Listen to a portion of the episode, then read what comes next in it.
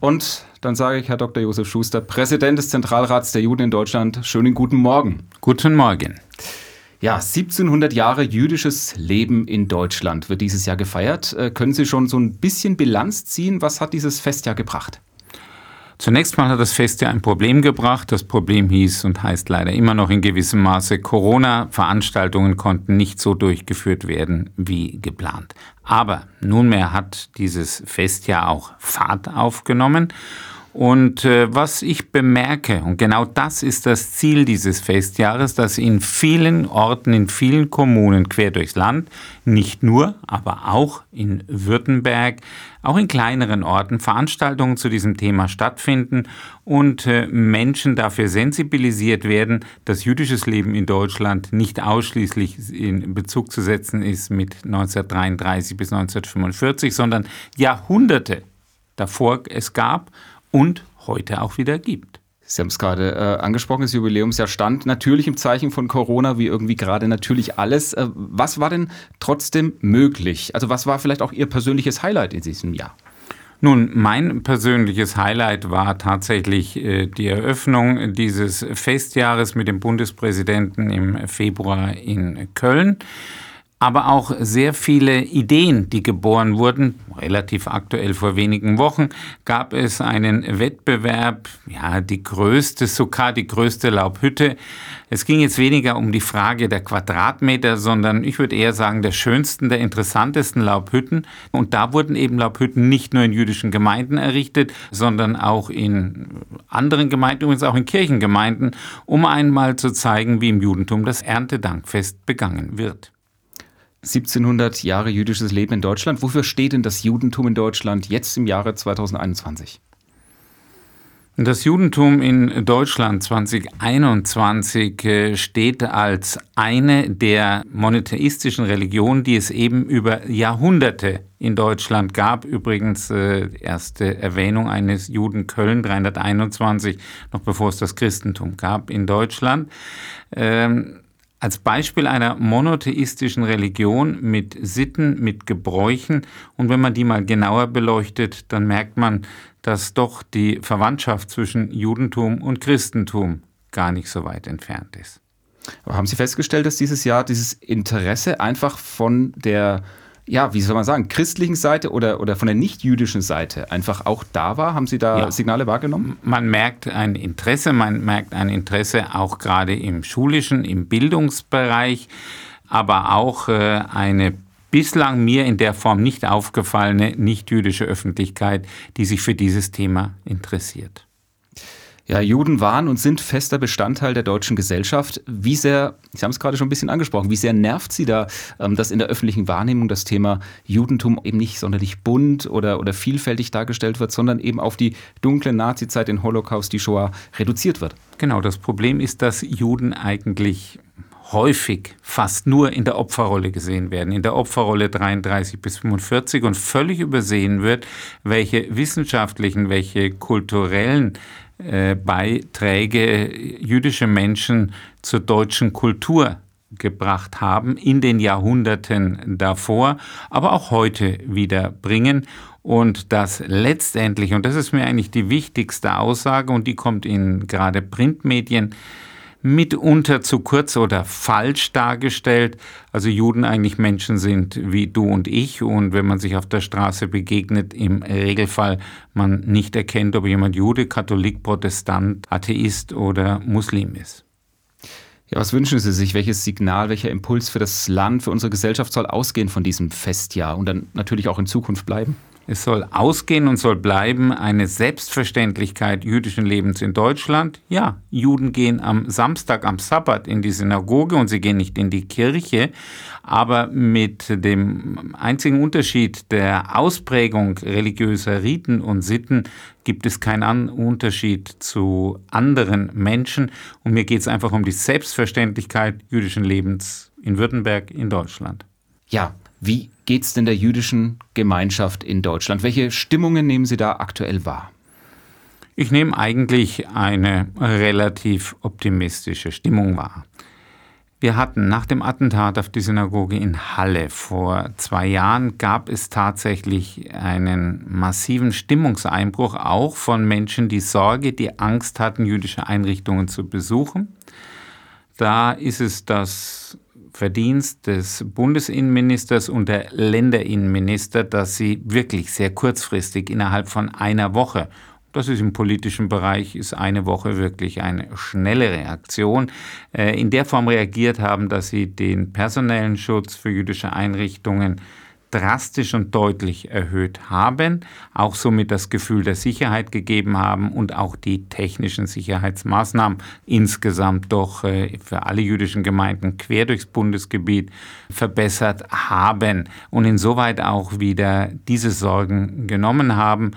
Sicherlich die Zunahme antisemitischer Vorfälle beunruhigt, gerade jüdische Menschen. Insgesamt sehe ich jedoch eine optimistische Stimmung. Ja, natürlich müssen wir über das Thema Antisemitismus sprechen. Ähm, das ist Judenfeindlichkeit im weitesten Sinne, so würde ich das bezeichnen oder sagen. Ähm, mich würde mal Ihre Definition interessieren. Was genau meint dieses Wort Antisemitismus? Ja, Judenfeindlichkeit wenn man es wörtlich übersetzt, gegen Semiten. Nun, Semiten äh, sind auch noch andere Bevölkerungsgruppen, aber der Begriff des Antisemitismus bezieht sich ausschließlich auf Juden. Sie sind äh, mit Personenschutz auch heute zum Interview gekommen. Ähm, wie sicher fühlen Sie sich als deutscher Jude in Deutschland im Jahr 2021? Sie haben es gerade gesagt, als äh, das ist übrigens nichts Neues, dass der Präsident des Zentralrats der Juden in Deutschland Polizeischutz hat. Unabhängig davon, auch vor Übernahme des Amtes 2014, habe ich mich sicher gefühlt. Jetzt fühle ich mich umso sicherer. Haben Sie persönlich schon mal Angriffe, äh, Bedrohungen erlebt? Körperlicher Natur nicht, äh, verbaler Natur ja. Und mit dem Internet und den sozialen Medien und der einfachen Möglichkeit, dort einmal etwas zu posten, äh, ohne dass man groß dabei ja, sich engagieren muss, fast täglich.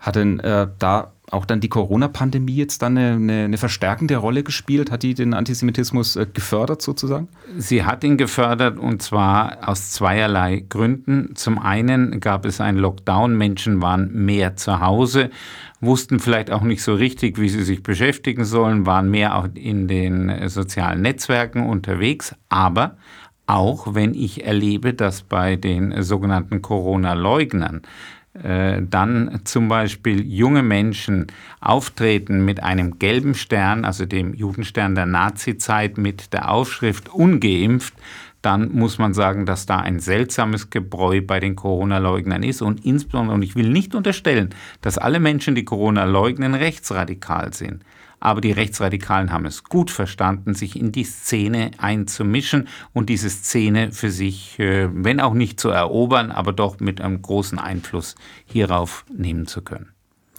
Wenn wir jetzt so zurückschauen, die letzten Monate, Jahre, ja, ähm, wenn man diese Demonstration sieht, im, im, im Mai, Juni wieder, ähm, Nahostkonflikt, es gibt äh, persönliche Angriffe, wo äh, Rabbiner auf der Straße beleidigt werden oder auch angegriffen werden, jüdische Einrichtungen werden beschädigt, diese Synagoge, zum Beispiel in Ulm ja auch ähm, äh, hier in Baden-Württemberg dieses Jahr.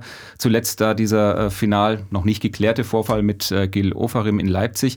Ähm, danach folgt ja immer so dieser kollektive Aufschrei äh, in der Gesellschaft. Aber wie, wie erleben Sie das? Ändert sich da wirklich was? Oder wird da vielleicht auch zu wenig, doch dann zu wenig getan in Deutschland gegen Antisemitismus? Also ich denke, es ist wichtig, den Finger in die Wunde zu legen. Also auch nach entsprechenden Vorfällen entsprechend zu reagieren. Klar, äh, mit einem Empörungsritus kommt man nicht weiter.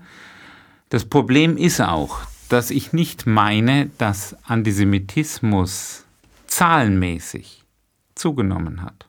Nein.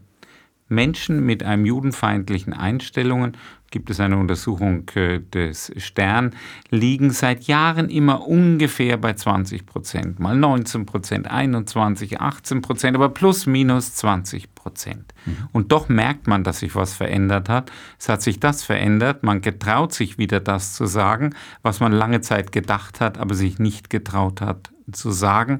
Und dafür sehe ich die Verantwortung einmal bereits ausgerückt in den sozialen, sogenannten sozialen Medien. Ich sehe sie aber auch in einer Partei, die leider in allen Landtagen auch wieder im Bundestag ist, die dann mit bewusst zweideutigen Bemerkungen äh, genau indirekt dieses auch schürt. Wenn man von einem Mahnmal der Schande spricht, dem Holocaust-Mahnmal in Berlin, wenn man von der Zeit des Nationalsozialismus als Vogelschiss spricht, dann wird genau das, ja, wenn die das sagen dürfen, dann darf ich das doch auch sagen.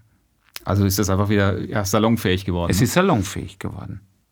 Was äh, wünschen Sie sich denn? Was wäre denn ja noch an mehr ähm, möglich? Also was, was, was muss noch mehr getan werden, um Antisemitismus zu begegnen? Ich glaube, äh, drei Dinge. Bildung, Bildung und nochmal Bildung. Kein Kind wird als Antisemit geboren. Also muss es irgendwann im Leben zu der Fehlprägung kommen. Im Regelfall im häuslichen Umfeld oder in der Clique. Das A und O ist das Thema Judentum, jüdisches Leben ihn dosiert natürlich. Es ist nicht das einzige Thema in der Schule, aber auch bereits im Kindergarten, in der Vorschule, in der Grundschule anzusprechen, um hier eine Immunisierung und da ist es leichter, eine Immunisierung zu erreichen, wie vielleicht bei Corona, eine Immunisierung gegen Antisemitismus und antisemitische Einstellungen zu erzielen. Auch dieses ähm, alltägliche äh, äh, oder dieser Alltagsantisemitismus oder ja, den man immer wieder mal so, so feststellt, so zwischen den Zeilen, so im, im Freundeskreis, ist es da dann auch wichtig, einfach hinzustehen und zu sagen, hey, was, was, was, was erzählst du da für Blödsinn? Genau, die Zivilcourage, die, sich, die eigentlich im Freundeskreis, am Stammtisch ja nicht schwierig sein sollte und auch nicht den größten Mut erfordert. Die Zivilcourage in diesem Moment zu haben und zu sagen, ey, wie Sie es gerade ausgedrückt haben, weißt du, was du da gesagt hast? Meinst du das wirklich? Da mit dem Finger drauf zu zeigen, das kann viel bewirken. Welche ähm, Rolle spielen in Ihrer Meinung nach die Kirchen oder Ihrer Beobachtung nach auch die Kirchen jetzt aktuell im Kampf äh, gegen Antisemitismus?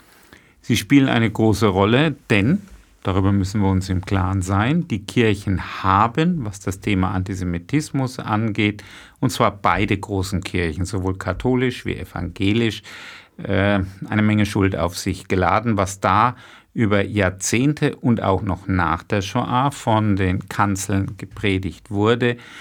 Das setzt sich auch bis heute fort, weil wenn die Omas vom Pfarrer gehört hat und was der Pfarrer gesagt hat, muss doch eigentlich richtig sein und das jetzt ihrem Enkel erzählt, dann pflanzt sich Antisemitismus fort. Die Kirchen heute, sowohl katholisch wie evangelisch, tun eine Menge gegen Antisemitismus, hierfür entsprechende Aufklärung. Und gerade auch, wenn wir uns zurückerinnern an das äh, Reformationsjubiläum, da hat ja auch die evangelische Kirche sehr bewusst sich mit dieser negativen Seite von Martin Luther auseinandergesetzt. Das muss man hoch anrechnen, schonungslos auseinandergesetzt, bei allen Verdiensten, die Martin Luther für die evangelische Kirche hat, aber auch klar hier den Finger in die Wunde gelegt. Ich glaube, das sind wichtige Schritte. Aber könnten die Kirchen vielleicht gerade an diesem Punkt noch mehr tun? Würden Sie sich da noch mehr ja, Engagement wünschen? Also mehr Engagement wünsche ich mir immer, aber äh, natürlich, aber es ist wieder schwer, genauso wie ich nicht mag die Juden, ist es auch schwer jetzt zu sagen die Kirche, weil die Kirche setzt sich nicht nur aus den Gemeindemitgliedern, sondern auch einer ganzen Vielzahl von Geistlichen, von Pfarrern, Pastoren zusammen. Und da gibt es welche, die sehr aktiv und sehr engagiert bei, zu diesem Thema arbeiten.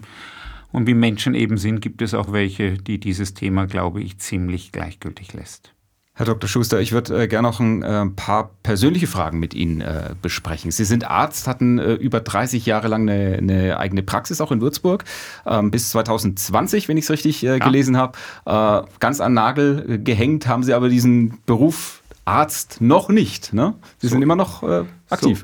So, so ist es. Ich bin auf im Prinzip zwei Feldern noch aktiv.